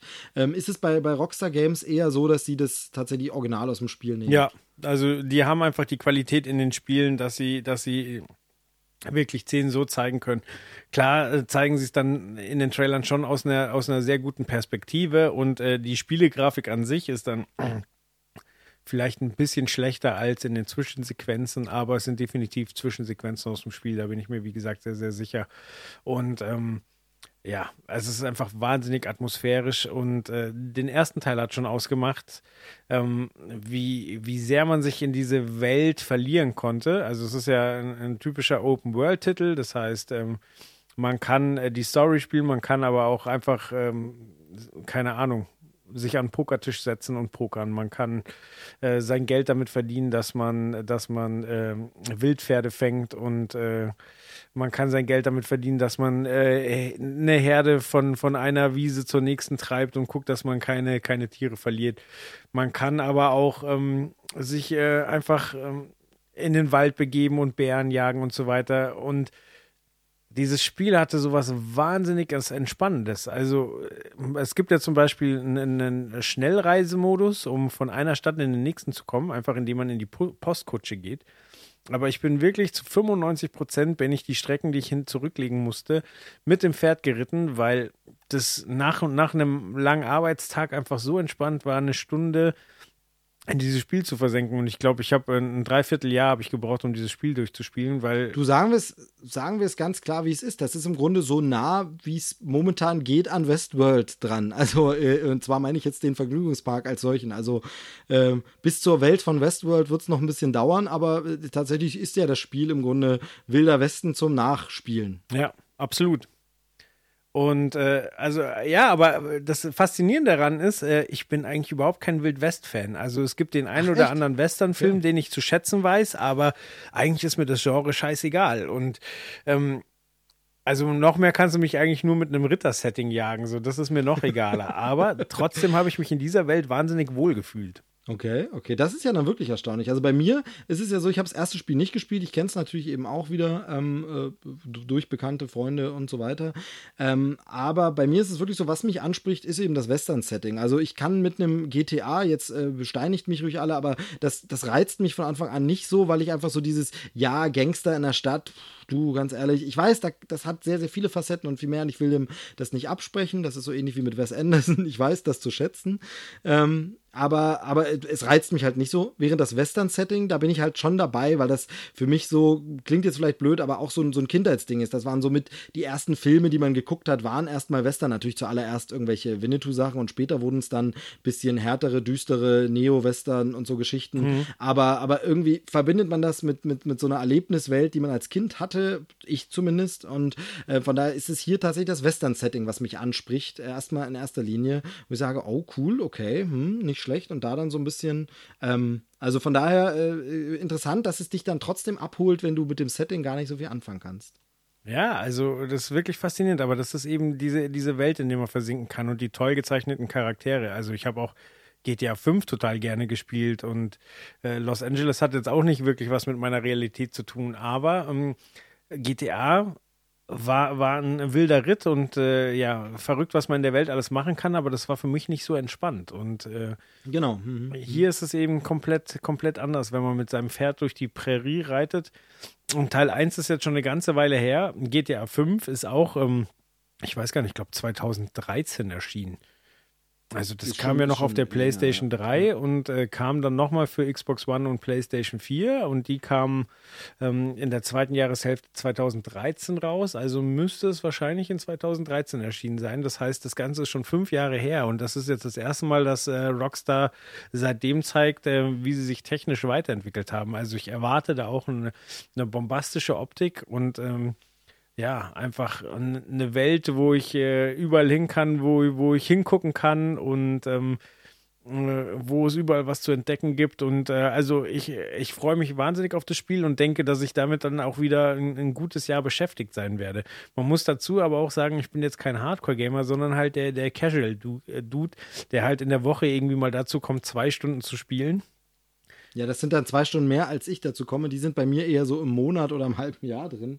Ähm, von daher, äh, also ich finde das Ding, also du pickst dir dann quasi auch so ein Spiel raus im Jahr, wo du sagst, das ist dann mein Highlight-Game und für das nehme ich mir dann auch mal wieder ein Jahr oder ein halbes oder so. Ja, also es gäbe tatsächlich mehr Highlight-Games, äh, die ich mir vornehmen würde. Also jetzt aktuell ja zum Beispiel ähm, God of War, das fasziniert mich auch wahnsinnig, aber ich habe halt keine PlayStation 4 und deswegen wird es darauf vertagt, wenn ich dann irgendwann mal eine habe oder ja, wahrscheinlich wird es nie passieren so. Also es gibt Ja, mehr Spiele, auf die ich Bock habe, aber es gibt halt wirklich nur selten welche, wo ich sage, okay, dafür werde ich definitiv Geld in die Hand nehmen Ja. und werde mir Zeit freiräumen. Weil also aktuell spiele ich auch nicht zwei Stunden in der Woche so, sondern die Xbox Ja. ist an, um Netflix zu gucken, um Amazon Prime zu gucken, um ab und zu auch mal Maxdome zu gucken und äh, YouTube und äh, also, dass ich spiele, passiert vielleicht einmal alle zwei Monate für für, äh, keine Ahnung, ein, zwei Stunden und dann kann es auch mal passieren, dass ich einfach den SNES Mini a- an den Fernseher packe, statt auf der Xbox zu spielen. Aber für dieses Spiel würde ich mir die Zeit ein- reinräumen. Ja, also bei mir ist es dann in diesen zwei Stunden, die ich dann im, im Monat oder halben Jahr mal habe, in der Zeit mache ich dann Updates. Aber das ist eine andere Geschichte. Die hatten wir äh, schon mal online diskutiert bei Twitter, falls du dich erinnerst. Aber äh, das Ding ist, ähm, bei mir ist es halt so, also eben abgesehen von diesem Zeitaspekt und so, was ich so faszinierend finde, äh, ist ja, dass ich momentan das Gefühl habe, dass wirklich mindestens jeden Monat ein riesen mega Spiel des Jahrhunderts rauskommt und der Hype wirklich überall in Social Media, äh, zumindest in meiner Filterbubble, vielleicht bin ich da auch in der falschen Blase, aber riesig ist, das ist riesengroß. Ja, zwei Wochen später ist vergessen, es kommt der nächste Trailer zum nächsten Titel und es ist wieder der Riesenhype und das geilste Spiel ever, wo ich so ein bisschen denke, ja, aber irgendwie äh, dafür, dass die Spiele so riesig angekündigt werden und angeblich auch so viel Open World sind und man so viele hunderte Stunden verbringen kann, habe ich das Gefühl, die werden schon auch ganz schön schnell wegkonsumiert, mehr und mehr wie ein Film eigentlich. Ja, das stimmt. Ähm, es ist ja auch, äh, ich glaube, als, als Hardcore-Gamer ist das ein richtiger Stress, aber da, da können die anderen beiden Kollegen wahrscheinlich eher was zu sagen. Ähm, weil, wie gesagt, wir das ja ein bisschen so, zwar von innen, aber doch von außen betrachten. So, wir sind halt hautnah dran, aber doch nicht dabei. Genau, also es ist halt dieses Faszinierende, immer diese Perspektive. Also jetzt verglichen mit, ich sag mal, meinen Eltern oder vielen meiner Kollegen ist so, die haben dann vielleicht gar keine Ahnung davon, ähm, wobei ich da jetzt einigen Kollegen total Unrecht tue, die, die zocken richtig ordentlich viel, aber ich meine jetzt mal nur so als Beispiel.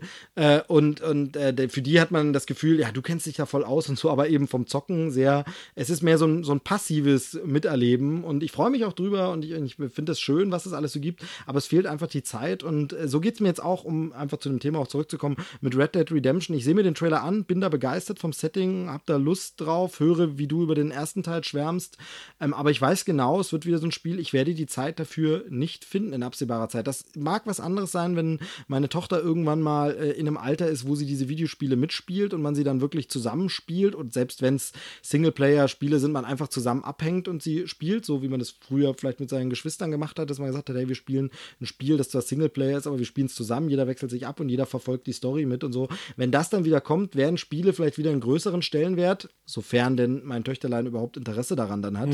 Ähm, aber Ansonsten sehe ich momentan da den, den Zeitrahmen einfach nicht. Es geht nicht und da geht es mir so wie dir. Dann äh, wird lieber das äh, Super Nintendo angeschlossen. Und selbst da ist ja ein, ein altes Zelda einfach auch nicht mal schnell in 10 Minuten durchgespielt.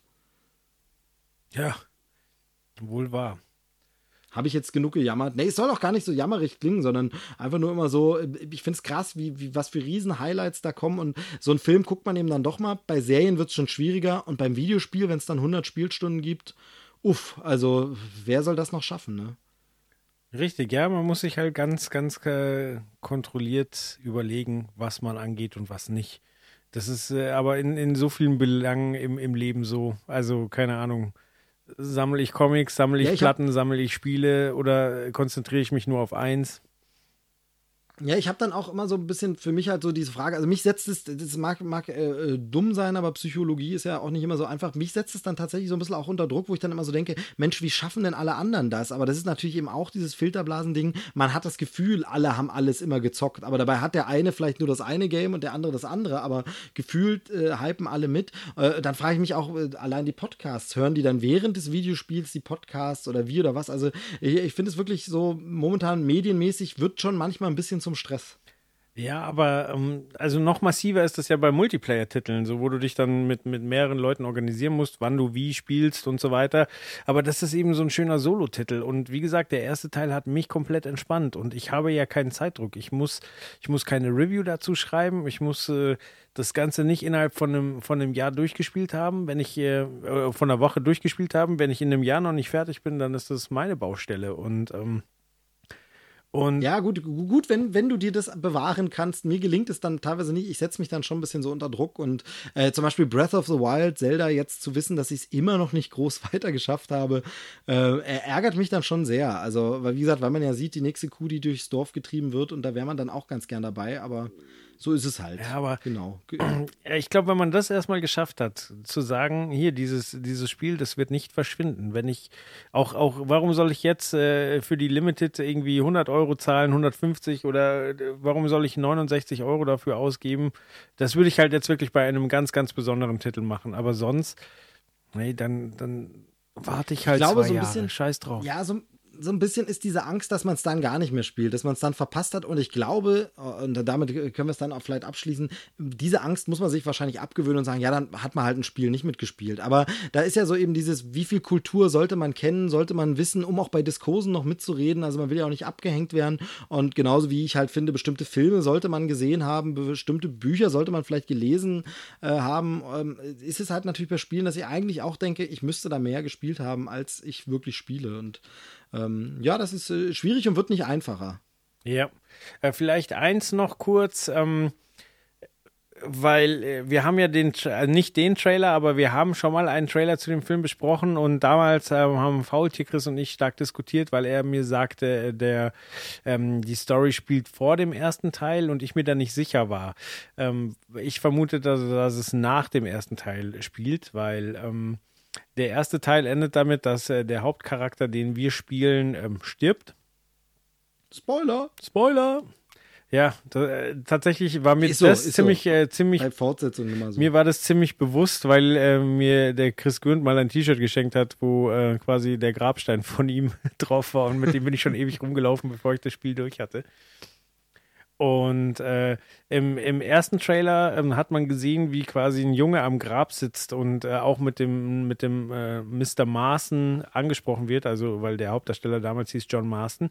Aber jetzt im neuen Trailer wird äh, ziemlich klar, dass ähm, äh, quasi die, die Geschichte, wie John Marston zu demjenigen, den wir damals erlebt haben, geworden ist. Ähm, äh, gewor ja, wie er äh, zu diesem Charakter wurde. Also wir wissen aus dem ersten Teil gl- gleich am Anfang, dass er mh, von seiner Gang verraten wurde oder mit seiner Gang im Clinch ist, wollte wahrscheinlich raus, weil er eben eine Familie gegründet hat. Und äh, wir beginnen quasi damit, dass wir von dieser Gang wahnsinnig vermöbelt werden und so gut wie tot sind und dann quasi vom, äh, vom Wegesrand aufgelesen werden und erstmal aufgepäppelt werden. Und mh, ja, jetzt sehen wir dann quasi im zweiten Teil erleben wir, wie der junge Mann quasi in, in dieses Gangleben rein, reinwächst.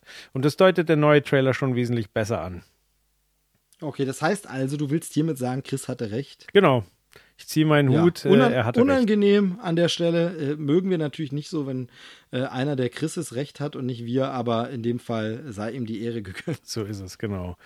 Okay, also Red Dead Redemption ab 26. Oktober kann es gezockt werden, wenn, wenn Rockstar nicht beschließt, das nochmal zu verschieben. Aber ich denke, der Termin sollte jetzt stehen. Sie haben oft genug verschoben. Genau.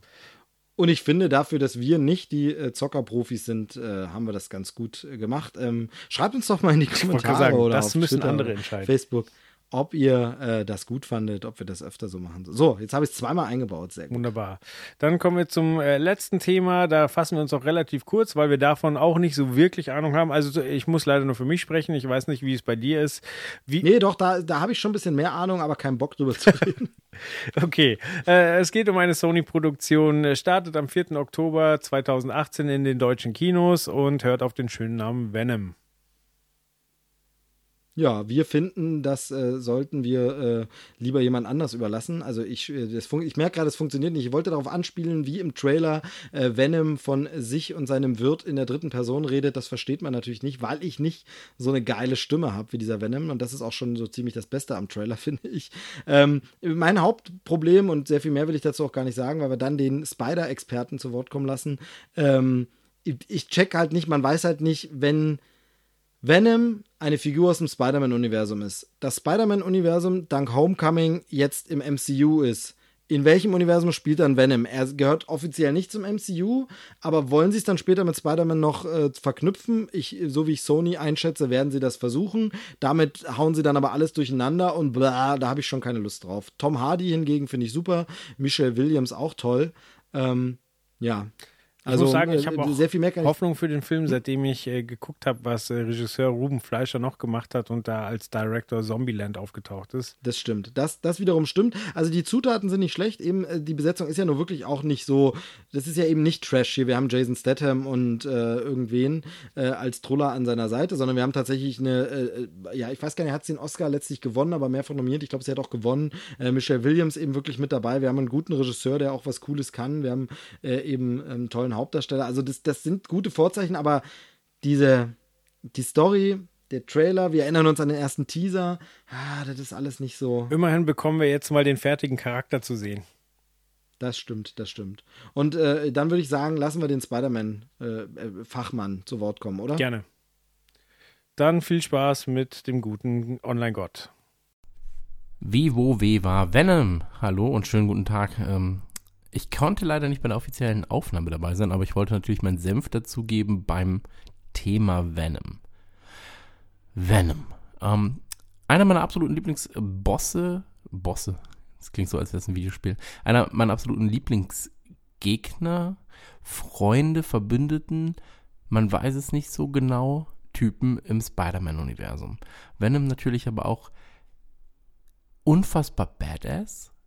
Und das ist genau das Problem, das ich jetzt gerade mit dem Trailer habe zum Film. Denn ähm, zum Teaser haben wir ja damals schon mal gesagt, ja, das ist generisches Footage, das nicht zwingend zu dem Venom-Film gehören muss. Bei dem Trailer jetzt ist es so, es ist eigentlich schon fast wieder generisches Footage, das nicht zwingend zu einem Venom-Film gehören muss. Es sei denn, ähm, also bis auf diese drei, vier, fünf Szenen, in denen ähm, der Symbiont dann auch in Aktion zu sehen ist, eigentlich aber immer nur irgendwie ein ausfallender oder ausfahrender Arm. Und am Ende in meinen Augen sehr schlecht aussehende CGI. Also ich habe in ich habe ich hab das Gefühl, man kann Venom auf zwei Arten darstellen als Film. Entweder gehst du den Weg, den sie hoffentlich gehen wollen wollten, wo ich mir auch nicht sicher oder wo ich mir nach dem Trailer nicht mehr sicher bin, ob sie den gehen wollen werden. Ähm, du übertreibst es exzessiv in Sachen Gewalt. So, Venom geht einfach hin, zerreißt alles, zerstört alles, ähm, kämpft gegen Carnage, macht das, macht dies, jenes ähm, und so weiter und so fort. Ist halt unfassbar badass, viel Gewalt, viel Blut, viel ähm, Action im Kino. Oder du gehst halt hin und sagst, okay, da ist ein Typ, der immer Macht haben wollte, diese aber nie ausgespielt oder ausspielen konnte, weil er einfach ähm, ein Fußabtreter war von allen. Und der ist jetzt unfassbar stark. Wie verändert das sein Wesen? und du hast natürlich auch mit Tom Hardy einen unfassbar guten Schauspieler für sowas. Das Problem an der ganzen Sache ist, ähm, ich weiß nicht, ob das im Kino in der Form funktionieren wird, weil das wird vielleicht viele Comic-Fans erfreuen.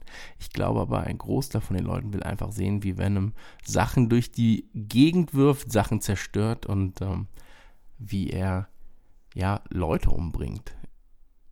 Ebenso wie Carnage es hoffentlich tun wird als, als äh, Gegner wenn er denn überhaupt in dem Film als Hauptgegner agiert, weil ich glaube, das ist auch gar nicht so. Ähm, wie dem auch sei, lange Rede, kurzer Sinn. Der Trailer relativ generisch leider, könnte sein zwischen Drama, so Postkriegsfilm und ähm, Actionfilm. Ich glaube, sie müssen an der Trailer-Ansprache ein bisschen was ändern, um das Publikum dann zu bekommen, das sie wirklich haben wollen. Ich lasse mich aber sehr, sehr, Entschuldigung, ich lasse mich aber sehr, sehr gerne überraschen. Ähm, und harre optimistisch dem Film entgegen, sage ich mal. So, das waren jetzt drei Minütchen von mir. Hab gar nicht so viel ausgesagt, habe einfach nur gesagt, ich wünsche mir eigentlich, dass es ein bisschen besser wird, als es jetzt gerade ist. Naja, aber so ist es nun mal, ne? Nicht wahr? Küsschen auf eure Nasen. Viel Spaß noch. Ja, das äh, finde ich, hat er sehr, sehr schön auf den Punkt gebracht. Wird er schön auf den Punkt gebracht, Ja, getan. Genau, haben, ha getan getun. haben werden. Genau, auf jeden Fall. Mir fehlt bei Michelle Williams im Trailer noch was ein. Ich hatte beim, beim, beim ersten Teaser irgendwo ähm, irgendwo Kommentare, ich weiß gar nicht, ob es auf YouTube oder irgendwo war, da hatte jemand drunter kommentiert, tatsächlich auch wirklich so wie äh, von wegen, ja, das Blondchen wirkt ja auch ein bisschen komisch, wo ich wirklich nur so dachte, okay, das, also die Zielgruppe des Films kennt natürlich Michelle Williams nicht, weil sie vorher eher anspruchsvolle Filme gemacht hat und eher mehr so, ja, Arthouse mit gehobenerem Hollywood und so Quatsch. Und jetzt äh, kommt sie halt in, in so, so ein äh, Genre, so dass sie da gar nicht quasi gutiert wird von den äh, Zuschauern. Das äh, fand ich äh, ganz witzig, wie dann so über sie despektierlich äh, kommentiert wurde. Ja.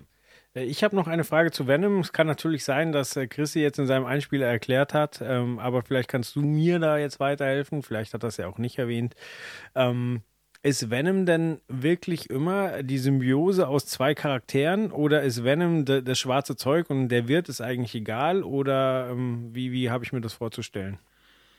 Das ist eine gute Frage. Ich weiß gar nicht, ob das so genau in den Comics beantwortet wird. Also, das, das kann äh, äh, Chris wahrscheinlich sogar ein bisschen besser beantworten, weil er da tiefer drin steht. Ich habe natürlich ein paar Comics mit Venom gelesen und kenne ihn als Figur, die so auftaucht, auch in den, in den Zeichentrickserien. Aber ob man jetzt Venom bezeichnen würde, immer als nur, wenn er beide zusammen ist, oder ob der Symbiont als solches schon Venom ist, quasi. Ähm, wahrscheinlich ist es schon eher so, dass wenn er dann einen Wirt hat und er zu diesem gesamten Monster wird, weil sonst ist es ja eigentlich nur so eine schwarze Masse. Ähm, und ich glaube, sie wird meines Wissens nicht allein zu diesem kompletten Wesen, sondern das geht, glaube ich, nur mit Wirt. Ich, aber da, also diese Eis. Comics gehen ja dann auch in so viele Richtungen. Ich könnte mir schon vorstellen, dass es dann irgendwann wieder was gibt, wo es, äh, einzeln. Es gibt ja dann noch diese verwandte Figur Carnage, äh, die so ähnlich wie so ein roter Venom ist und noch böser, wo dann Venom und Spider-Man gegen Carnage kämpfen müssen und es äh, immer noch verrückter wird. Also äh, da wird es dann schnell, schnell verwirrend, ähm, wie das immer so bei Comics ist. Ähm, ja, müssen wir mal, müssen wir mal Chris fragen. Der, der hat das alles gelesen wahrscheinlich. Okay. Gut, dann war es das von uns jetzt erstmal. Ähm, Steve, vielen Dank, dass du dir Zeit genommen hast. Ja, du äh, immer gern. Vielen Dank äh, an dich, dass du dir Zeit- Also äh, man muss ja wirklich sagen, dass äh, du es nicht so leicht hast mit uns anderen hier teilweise, aber ähm, am Ende klappt es dann doch immer irgendwie und äh, ich denke, es ist wieder eine ganz nette Folge rausgekommen, hoffe ich. Ja. Wenn ihr das auch so seht, dann schreibt es uns doch in die Kommentare, twittert uns an oder auf äh, Facebook. Wir freuen uns oder gibt eine iTunes-Rezension. So, gut, muss reichen. Passt. Alles klar, dann äh, vielen Dank äh, und äh, bleibt uns gewogen. Bis bald. Ciao.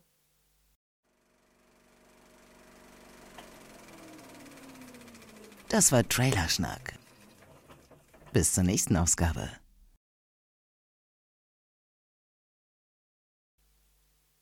Ja, Judy.